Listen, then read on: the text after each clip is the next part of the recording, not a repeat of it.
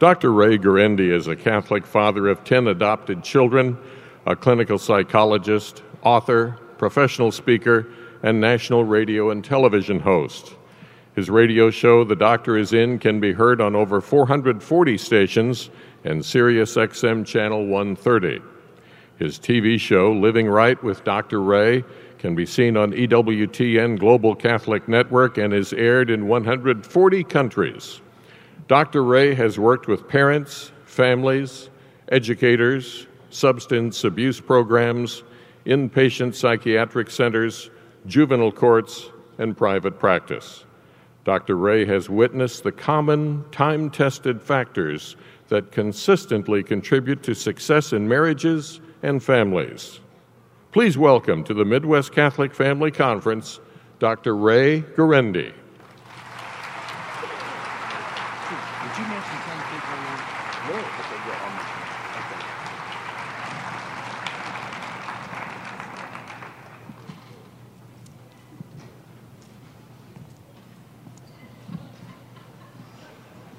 Question I get asked most often as a shrink You got any kids? I do.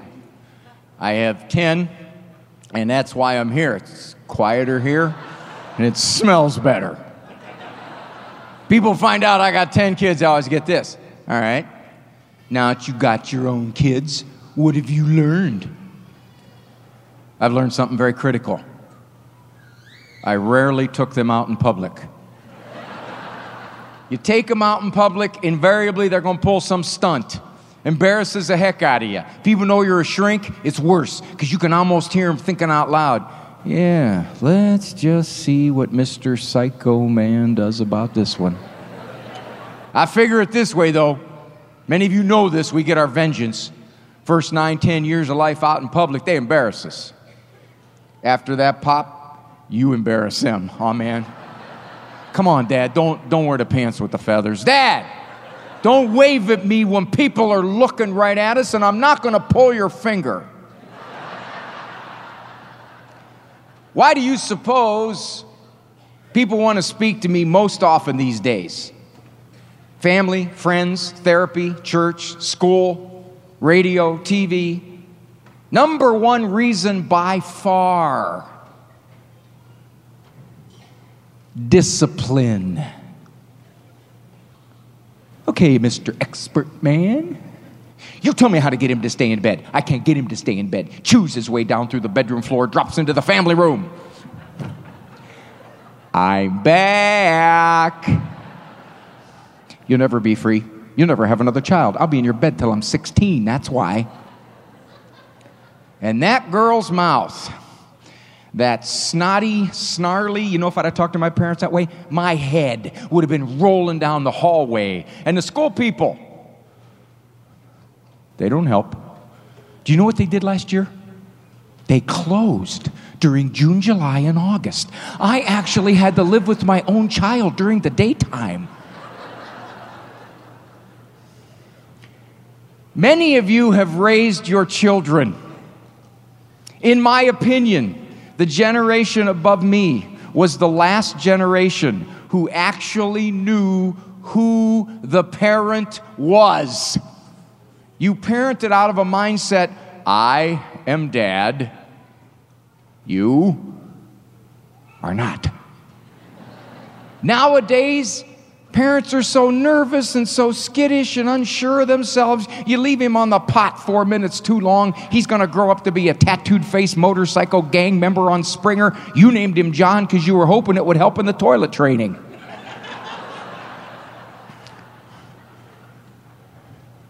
what is going on out there? Many factors, many, many factors. Don't have time to talk about them all this morning. Besides, what this conference is paying me, you're lucky you're getting verbs. but I'm going to share with you a big one. Radically altered the way we raise kids, the way we stand up against that culture, the way people of faith feel bullied. That factor is standing in front of you. The shrinks, the experts. I'm everywhere. I'm crawling all over women's magazines, all over television, radio, putting out thousands of books and articles every year. That message, what do you know? You're just a mother. You can stumble your way along. Hopefully, you won't foul it up too bad. But you want to do this right, the new, modern, psychologically enlightened way? Yep, got to be state certified, congressionally mandated child development ring, Psychomental International on Oprah. Specialist. Why do we discipline children? Many of you have discovered, especially you young parents, this discipline thing's a lot tougher than anybody ever prepared you for. I've got a technique that'll help you out. Best I've ever seen for disciplining a child less. Works for every kid, every grandkid, every parent, every grandparent. To discipline any child less, you must simply do one thing lower your standards. You get them low enough, you don't have to discipline at all. I told you, quit doing drugs in the living room when I'm home. We discipline because we love, because we can't establish morals and character without it. And you know why else you discipline, dear people? Most of you, parent, grandparent, great grandparent, you get accused of being too strict, standards too high. They're going to rebel, they're going to go behind your back, they're going to turn on you. You're the best that kid's ever going to have. You are the kindest, most gentle teacher that kid is ever going to have, no matter how high your standards are. And if you don't do it now, for whatever the reason, because you feel guilty, or you're afraid he won't like you, or you're afraid of doing something psychologically incorrect, or your mother in law already thinks you're the biggest she witch to fly the face of the earth. You know what we're doing? We're turning that kid and grandkid over to those people. They will discipline him if we don't. A judge, a landlord, an army sergeant, a police officer, an employer. I shudder at this next one. A wife. Somebody's going to teach them. And the world will hurt our children. The world doesn't care. I'm fond of saying discipline without love may be harsh. Love without discipline is child abuse. You're just setting the kid up. He's going to crash up against them and they're going to win. I was three years old. I said this to my mom I don't like you. She looked at me. Raymond, you're a little behind. I stopped liking you last year. That was back before you could psychologically smack parents around, you know? One of my kids tells me I don't like you, so what? I got five or six who do. Any given moment, I got a 50% approval rating. There's an interesting phenomenon that occurs in my office. Parent will come in, describe a litany of trouble about this long, then they'll say this You know, I think I'm giving you the wrong impression overall, he's a pretty good kid. How is that? Well, he's not on drugs or anything like that. One of the new moral high bars, he's not on drugs. I ask my clients, what do you want looking back at you at age 22? What would you hope to say about that child? Now, no guarantees, but hope. If you're content to say, well, given the way kids are turning out today, I'm counting my blessings. Parole officer says one of the nicest kids he has. Dear people, you don't have to be any different than anybody out there. You parent, grandparent, just like them, and you'll probably have a kid not on drugs. But if you wish to look at that child at age 22 and say something akin to this, I think he's one in a hundred morals, character, compassion, that's a beautiful human being. Then we got to be one in a hundred at this. We can't be like them anymore. We cannot parent according to the cultural norms. Most supervise here. They should be supervising here. They think you're strict because you supervise here. They're giving out social freedom two, three, four, five years too early, and technological freedom five, six, seven years too early. And many of you have discovered this You stand strong against a culture no longer on your side, and you are not going to be applauded. You're going to be critiqued. You're going to be analyzed. You're going to be second guessed. But I noticed something. I've been shrinking for a long time. I used to be like six nine. I've watched good parents raise the kind of kids that ultimately people like. And then you don't get credit for it. You are so lucky. You just have good kids. You have Chastity and Angelica. I didn't get good kids. I got Chucky, Damien, Cujo, and Lucifer. the experts do not think like you. Go to the computer, type in child self esteem search. Last I looked, 94 million options. The experts believe self esteem is the preeminent moral virtue. Type in child humility search. A fraction of the total. When is the last time you heard an expert, a secular expert, talk about humility? humility is at the very core of Christian virtues. My humility is something I'm very proud of. I hope you've noticed.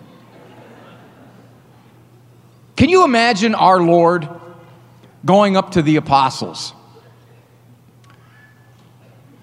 Simon, there for a while, I had toyed with changing your name to Peter, but I decided against it.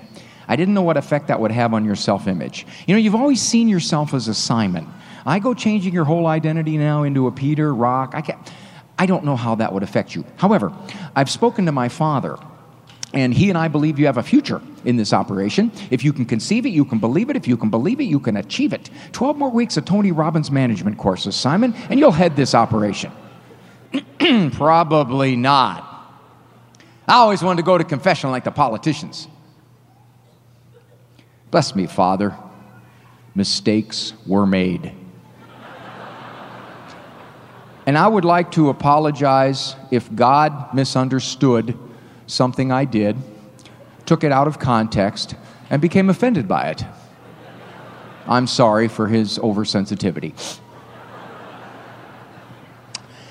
At one point, my children were 12, 11, 10, 10, 9, 7, 4, 3, 2, and a baby. Uh, the remote broke. My 10 children are all adopted, all 10 of them. Now, I was talking to a lot of adopted folks out there. Nobody brought this up, but if you're thinking of adopting, this is a great benefit of adoption. The agencies don't tell you this. I learned about it about the third kid. If you adopt in December, you still get the tax deduction for the whole year. They pay for themselves that first year, then you start to fall behind because they eat more. But if you cut back on the food, you can break even September, October, somewhere there. My wife and I have had this ongoing conflict as we got more children. Personally, I believe that you folks will agree with me, especially you ladies. First of all, my wife does not work for a living. I don't know what she does. but you quote me, I'll deny I was even here. I've seen what the woman does. I don't want any part of what the woman does. When the kids were little, she'd take them to a grocery store. I'd go. If I was heavily sedated, I'd go. You had to see it strung out behind her like ducks, you know, hands at their sides, Not to touch anything. They would not deviate six inches either way out of a straight line the whole hour they were in there. No, they wouldn't. Leg irons wouldn't let them.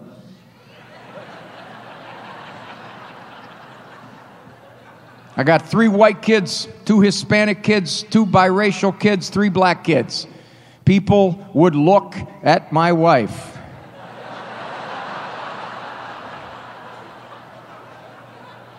Some of them were pretty bold. Is some kind of club or something? Some of them wouldn't say a whole lot, but I could read their eyes. That major dork don't realize them ain't all his. I suspect her, but I can't catch her.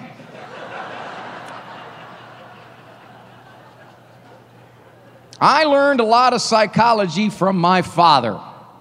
My father went to God before I was born. Excuse me, Lord, I'm going to raise a whole bunch of kids. I don't want to complicate the whole affair. Give me eight or ten phrases. I'll just repeat them over and over. We don't get this many dads typically. This is a true indicator of the solidarity of your group, your culture, your family. So I want to digress here for a moment for the men. Guys, do you know what I'm hearing from more and more women? That they are the authorities in their home. They set the rules, they set the standards, they set the tone, and uh, Disney dad over here, Mr. Good Time, Mr. Easy Going, laid back, not notice nothing. Mr. Honey, I was that way when I was a kid. I think I turned out pretty good. And the women are thinking, let's gather the relatives and vote. More and more women are telling me they are taking the lead in setting the tone, the authority in that house, and we guys are along for the ride. Do what your mother says. Do what your mother says. I do what your mother says. Everybody does what your mother says, okay? Gentlemen, protect that woman. I doubt that there's a guy in here that would let any other human being talk to his wife the way that child talks to his wife on a regular basis. Next time you hear her locked into a battle with a kid, don't sit in the Barcalounger in the other room thinking to yourself, uh, I closed my eyes. I can't tell which one of them's a 12 year old. Get in there, protect her. That's not just your mom you're talking to that way. Hey, you clap. I can't get it all in. Not just your mom you're talking to that way, or your grandma. That's my wife. You go up to your room or you go sit down. I'm going to see what she wants me to do about this. you can't really protect her without her permission. and then I'm going to do more. I'll tell you what, gentlemen, you stand up for that woman a few times, they will feel very affectionate toward you. Sometimes I'll give my boys a couple bucks. Go down and give your mother grief. I'll be right down. Worked pretty good till she found out I was only giving them a couple bucks. By the way, you know it's the definition of impending middle age. I'll euphemize it for the young ears in here. It's when your wife gives up intimacy for Lent and you don't realize it till Monday after Easter. These guys are looking at me like, what's your point, man? We know when Lent is January 6th to August 28th. We know when it is. Sometimes I will tease my clients. What would your mother have done had you talked to her the way your daughter is talking to you? No. No, no, I, didn't. I didn't do that. Why not? You were a teenage girl once. Why didn't you? I may have felt like it, but I didn't do it very often. Why not? I knew. You knew what? Something would happen. What? I don't know. Why don't you know? It never happened. Why didn't it happen? I never didn't. Why didn't you do it? Something would have happened. What? I don't know. Who's on first? I don't know. Third base. It's an Abbott and Costello routine, but you see what it speaks of, dear people? I call it the perception of who the parent is, the perception of authority. Many of you in the generation of me or older, you had that perception. Remember the look? Yeah, the look is dead now. You look at a kid now, he looks back at you like, What are you looking at? You want a piece of this? The look proclaimed perception. The parents knew who the parent was, the kid knew who the parent was. We spoke, we were ready to act, we knew this. Now you got psychological theories and forums and formulas and everything all over the place. And what if you mess it up, huh? What if you mess it up? He's going to be sitting in Springer talking about you. I always told my kids, hey, I'm just giving you material for your therapist.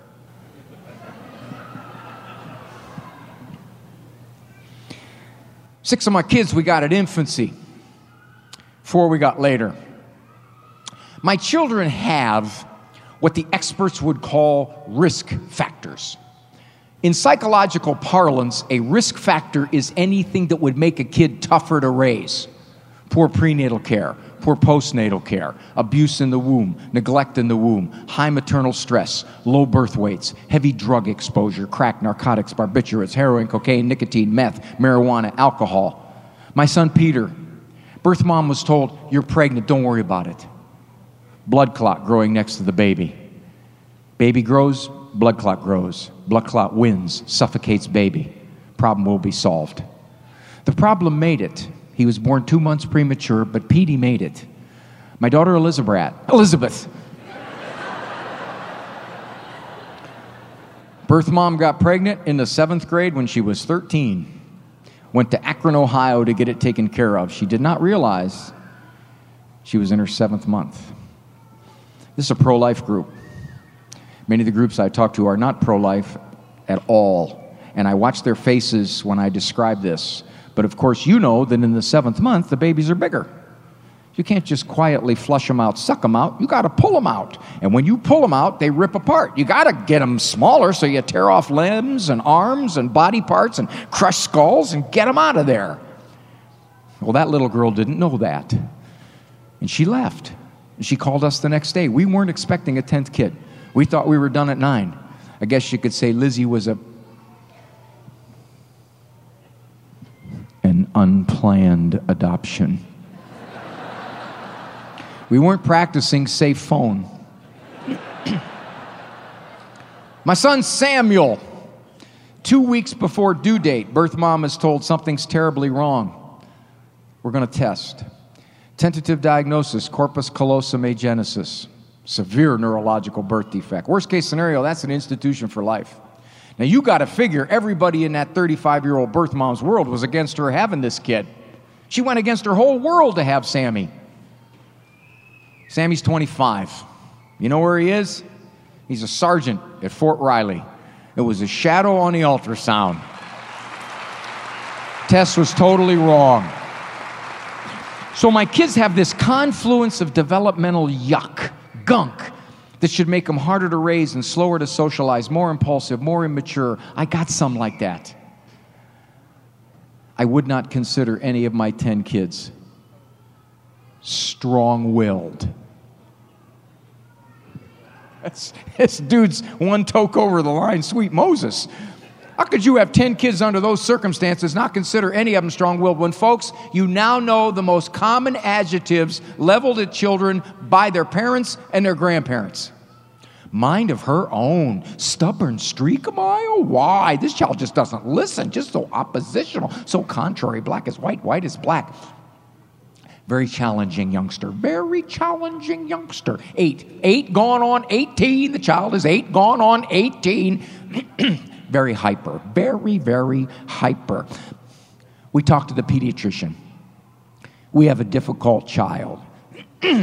difficult child is redundant.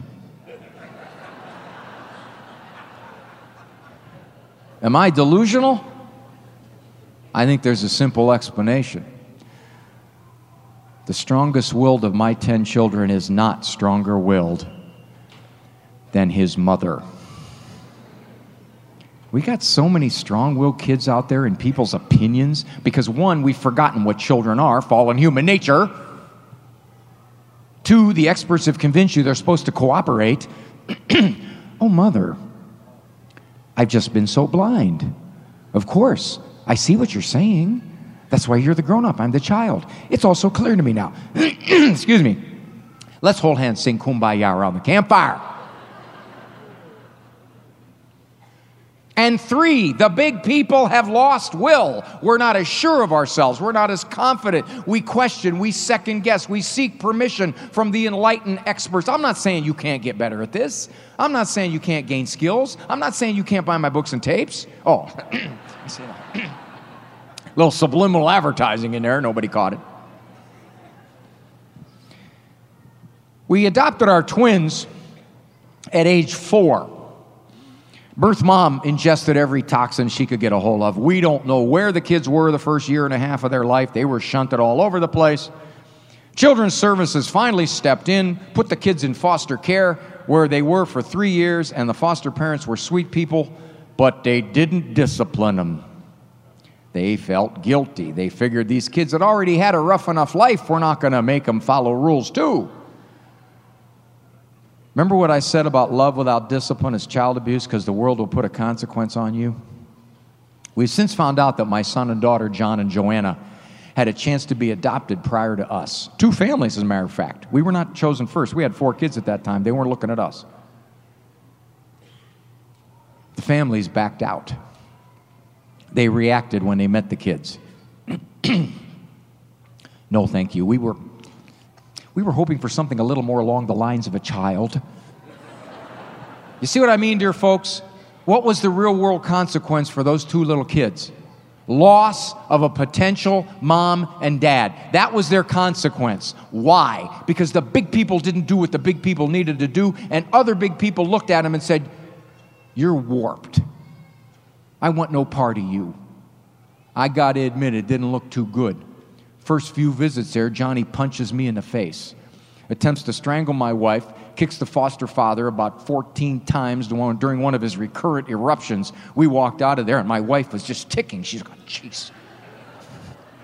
She said to me, Ray, we got to rethink this. I don't think the tax deduction's worth it. I said, honey, two tax deductions plus the credits. They couldn't get John to stay in bed. He roamed the house, he caused damage. First weekend visit to our house, my weasel wife says, Raymond, why don't you put the children to bed tonight? I'll give you a hundred bucks if you do it, honey. I, I, I, I don't have time for that. I'm writing parenting books.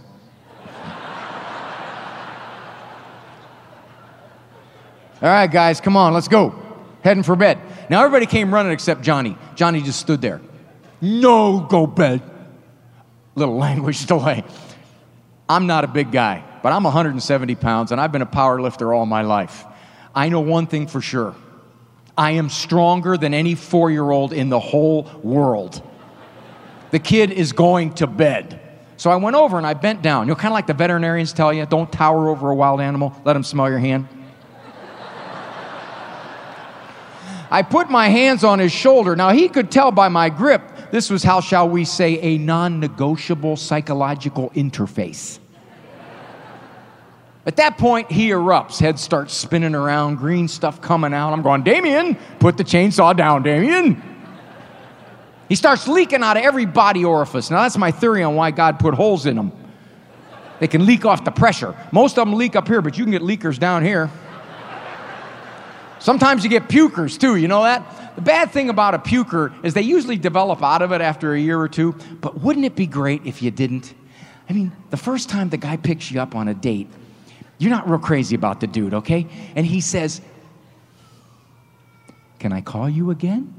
You don't say a word. You just go over to his car, you lean in the passenger door and go, Even he could pick up on that nonverbal.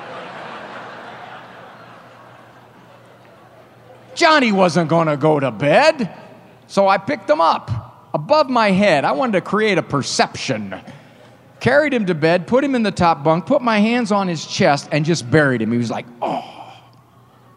He couldn't twitch. Now, I didn't hurt him. We'd already said prayers, we'd already brushed teeth. He knew I was going to be daddy. We'd visited many, many times. Besides, I put a tattoo right there that said, Born to Eat Children.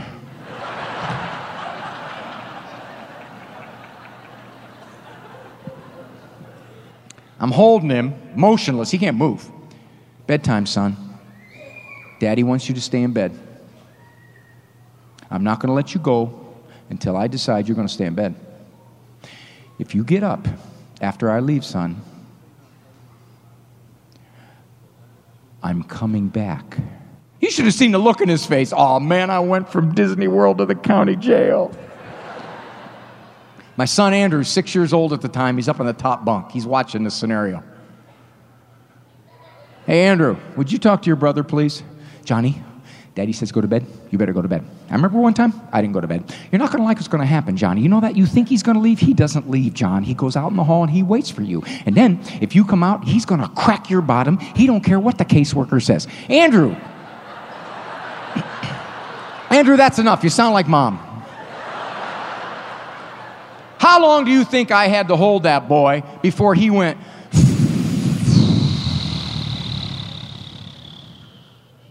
It was under a minute. Is that because I'm such a great disciplinarian? No, my wife's a far better disciplinarian than I am. Perception. Perception. He had to read this guy. He didn't quite know how to read him. He knew I was daddy. He knew I loved him, but he's like, I don't, I don't know. He, he, he seems like he means it.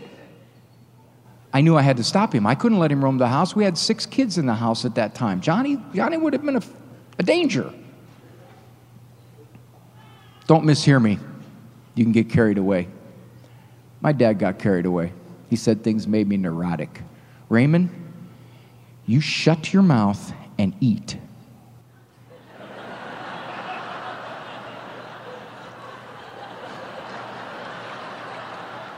I'll teach you to backtalk your mother, young man. Come on, Dad, I already know how. I'll show you to hit your brother. Go ahead. You fall out of that tree, break both your legs, Buster. Don't come running to me.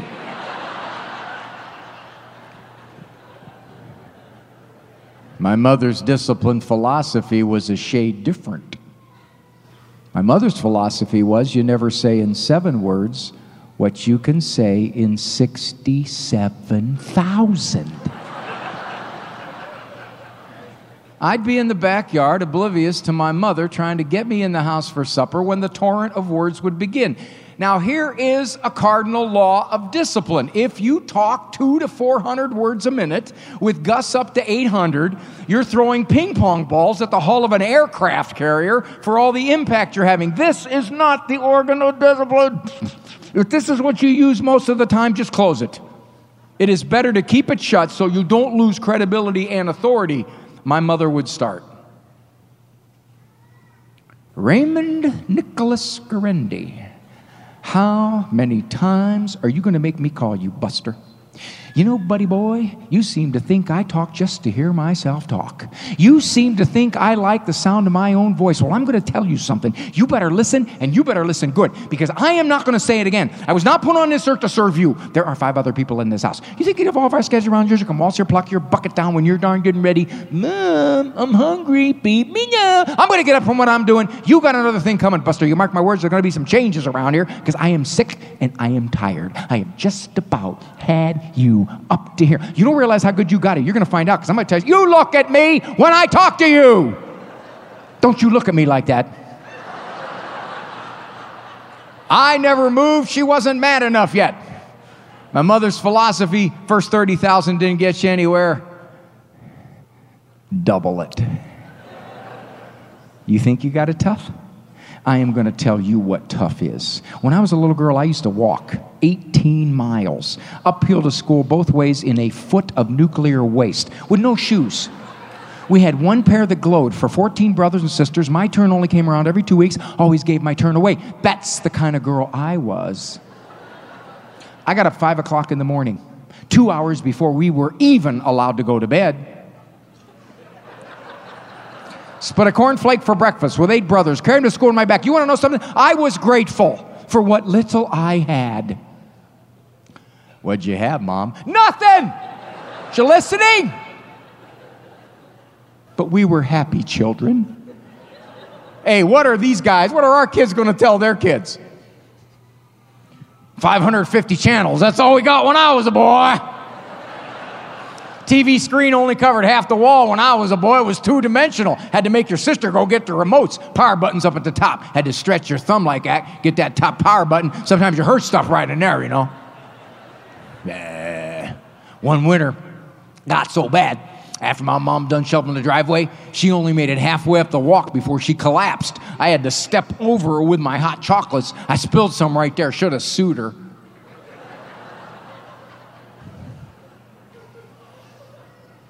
My dad never said a word, he just kind of sat there. Then his discipline kicked in. This is not psychologically correct. The experts would be revulsed. Did it work for Pop?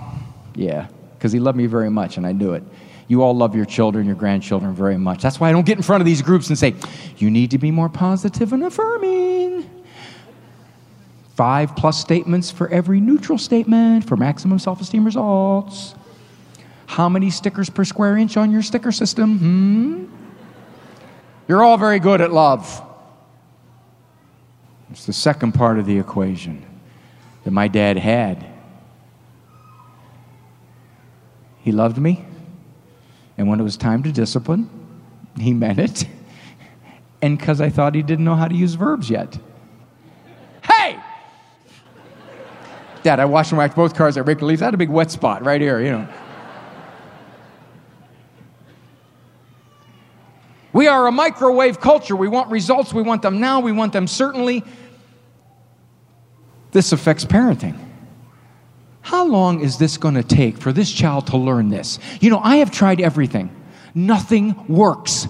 Finally, I got so frustrated, I sent him next door to run an errand and move the family while he was gone. we have shrunk the time frame for behavior change. How many of you go to confession and do this? Bless me, Father, for. well, why don't you just bless me? I don't want to waste your time because, you know, given my age, I really don't have any sins left. I mean, how long does it take somebody to conquer sins? I mean, you know, how many years do I need? You know, it's been 20, 30 years. I should have them long gone by now, right? So just give me a little penance and we'll get out of here. Or are you like me? Bless me, Father, for I have sinned the same stuff I've been doing the last 30 years. Here's the list. Okay, let's just save ourselves some time. How come we're allowed to sin the same stuff for 40 years, but if this kid doesn't get this after three months of writing essays or gone to the corner or whatever it is, we go, what's wrong with him? Why is he not getting this? Is he kind of like strong willed? You know, maybe there's something kind of like wrong here, you know, diagnosis needed. We do this with children. Alexander Bell. You guys embarrass me when I'm on the phone. You know that? Somebody calls her, I sound like a crazed lunatic. From now on, we have a new house rule. I get on the phone, you be respectful. Please be quiet, let me talk in peace. And that does include this.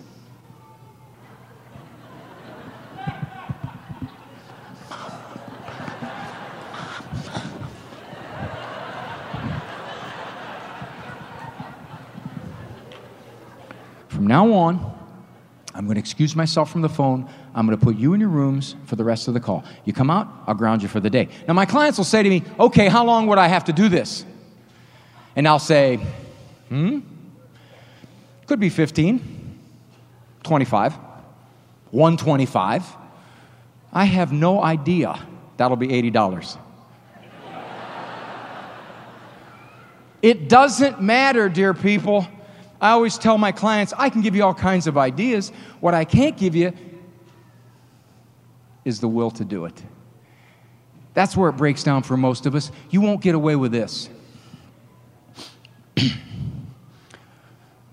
Hello, Monsignor, how are you?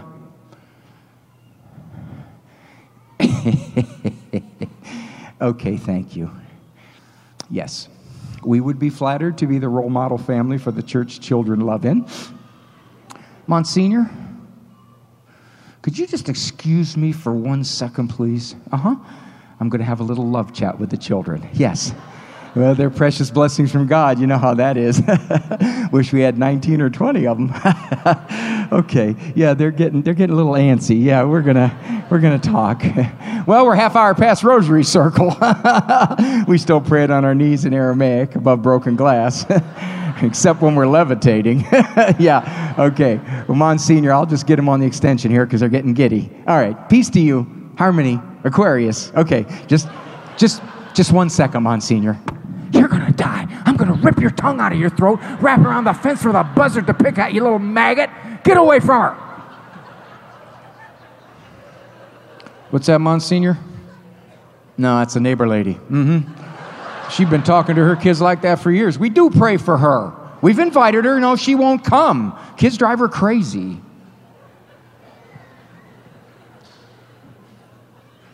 A culture says, why? You're a shrink. Please explain to me why this person would be this way. Why does this person do this? I do marriage counseling. Once every five or six years, I would like someone to come into my office and begin like this. You know why I'm here? Because it has finally occurred to me I am extremely difficult to live with.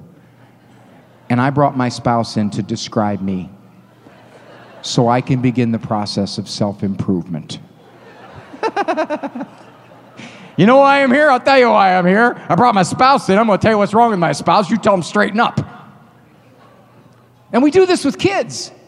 We look at the kids and we say, What's wrong with this child? Why is he like this? Why is he so stubborn? Why is he so strong willed? Why doesn't he listen? Why is he giving me trouble? Why does he argue all the time? Why does he torment his sister? Why is he selfish? Why is he aggressive?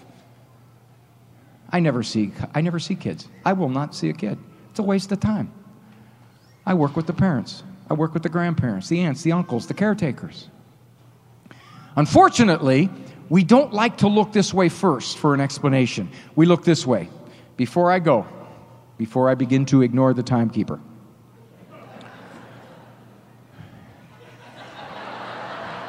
Five minutes? I'm just getting to my best stuff. Attack him, people.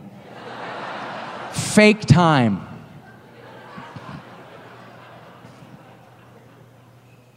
I'll give you just a couple of explanations before I go on what people think particularly prominent in Catholic circles. You got to watch out for this. Diet. Cut out anything red, cut out anything artificial, cut out anything that remotely tastes good, cut out anything sweet, give him a dry cracked wheat brown berry sandwich on bean sprouts. This kid will get better math scores, kiss his sister on the lips before he paints murals on a church ceiling. One problem with diet, it doesn't have a whole lot of research support. Good for health and nutrition. Our kids' diets are atrocious. But the idea that if I eat this, I'm going to act like this has a very weak research link there. That notion has been swallowed whole by our culture. He went to that party last night. He had three Reese's peanut butter cups, two cans of Mountain Dew, and a Kit Kat. He came home and torched the dog. Now, I told those people, no Kit Kat. It was the Kit Kat. Probably not. Birth order, middle child syndrome. I tell parents, you're that afraid of middle child syndrome, don't have an odd number of kids. Got an odd number, have another one. Give one away. Wipe out that middle spot. Truth on birth order, it only holds one place, just a little bit, oldest only. As a group, a little more independent, a little more achieving. Maybe they develop a shade quicker. I don't think that's their position. We all change our styles. That first kid, you boiled everything she came within 50 feet of. Last kid, you throw him this big dirt ball and say, Here, chew on that.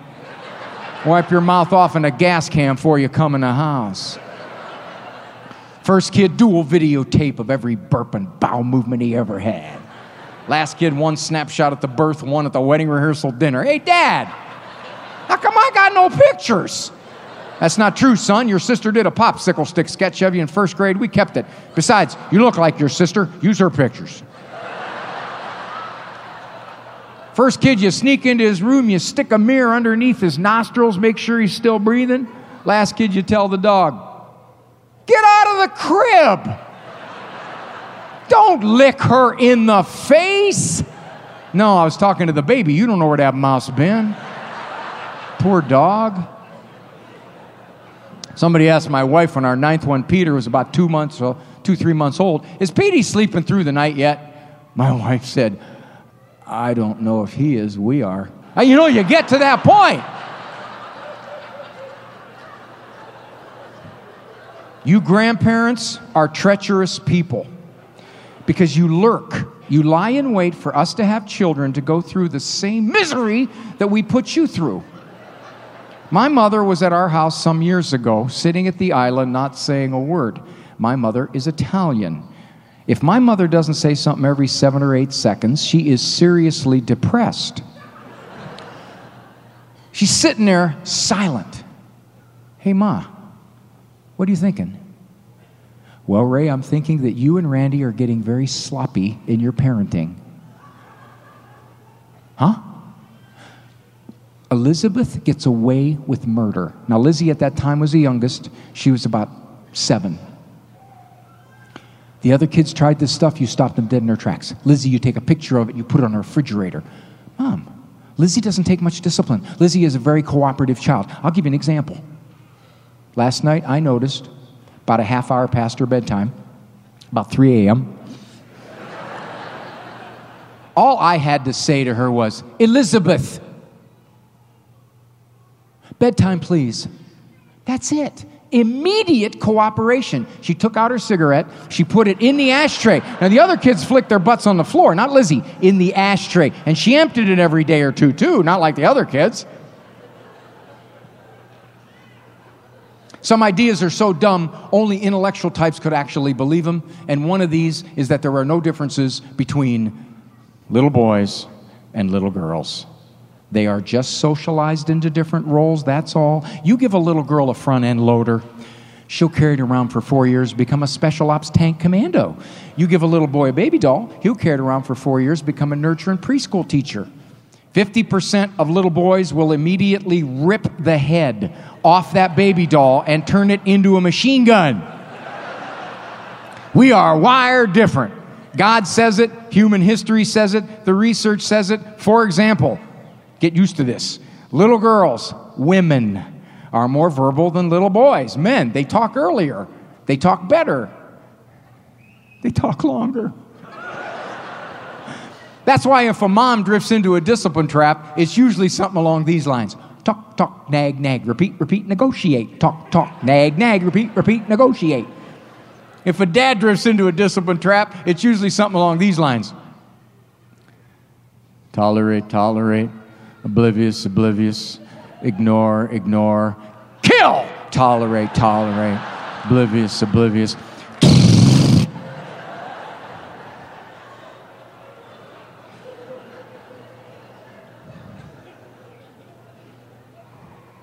Why don't you show that to them?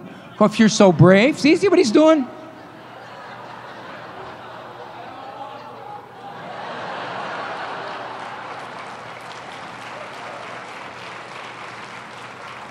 You want me to stop? You deal with them.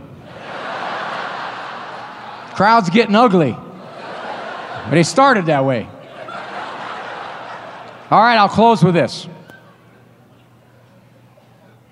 First day of kindergarten, I asked my son, Andrew, how was school today, buddy? Okay.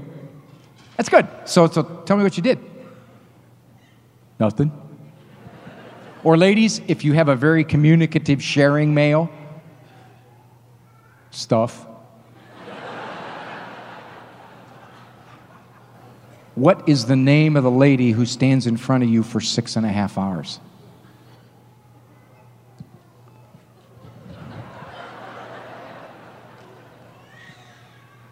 I don't think she told anybody, Dad. Joshua says he got one called teacher. I'll ask her if they're related. First day of kindergarten, I asked my daughter, Hannah, how was school today, baby? Well, Daddy, okay. My teacher's name is Mrs. Bartley. Mrs. Bartley has three children Jessica, Jason, and Ashley. I know their birthdays, favorite colors, their middle names. I'll tell you those later. We did 12 activities. The pumpkin cutting activity, we started at 8.07. Is that a stupid time or what? Ashley was my best friend till 8.30. Then she got mad at me. I don't even know what I did. But Jessica told Tiffany I could be her forever friend till tomorrow at 9 o'clock. Now, Mrs. Bartley has this little brown mark right here. You can't tell us there unless she goes over to the window and she bends down kind of like this. If she does, the sun comes through the Venetian blinds, off the clock reflects through her bifocals, forms a prism on the window with a brown dot in it, Daddy. Nobody saw it. Neither, Mrs. Barkley didn't even know it was there, so I figured I better tell her. they both had the same teacher. Psychological correctness is a quagmire. Yesterday in the talk, I talked about spiritual correctness, where you think if you do all the proper things, you will raise a child that will seek the Lord, and even our Lord Himself couldn't get most people to seek Him. And secondly, yes, you can gain skills, you can get better, but there comes a point, dear people, where your morals and your values clash directly in the face of psychology. My most recent book is Thinking Like Jesus. It just came out a couple days ago. I don't have any more. Becky took the very last one that's selfish. She doesn't even care about other people. Although, from what I've seen, she's the one who most needs it. I saw the petition. Let me close with a story. Given the story I told yesterday about marriage, I think this is really important. It's a true story, by the way. My uncle Giuseppe was at a marriage conference. Priest says, Giuseppe, you've been married 48 years. Will you tell these young men how to make a marriage last 48 years? Well, you got to always do special things. You make her feel very special. For our 25th anniversary, I take her to Italy. Priest says, Giuseppe, that's beautiful. Now, two more years, be 50. What will you do then? Hmm? For my 50, I'm going to go get her and bring her back. Thank you.